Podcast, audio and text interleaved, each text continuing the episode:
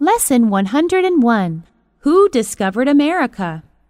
Did the Italian explorer Christopher Columbus really discover America? It's believed that travelers from China got there first. They crossed the Pacific to Mexico in the 5th century. In fact, Columbus landed in the Bahamas in 1492 and never got to North America. America was not even named after Christopher Columbus. It was named after Amerigo Vespucci, who landed in America in the late 15th century.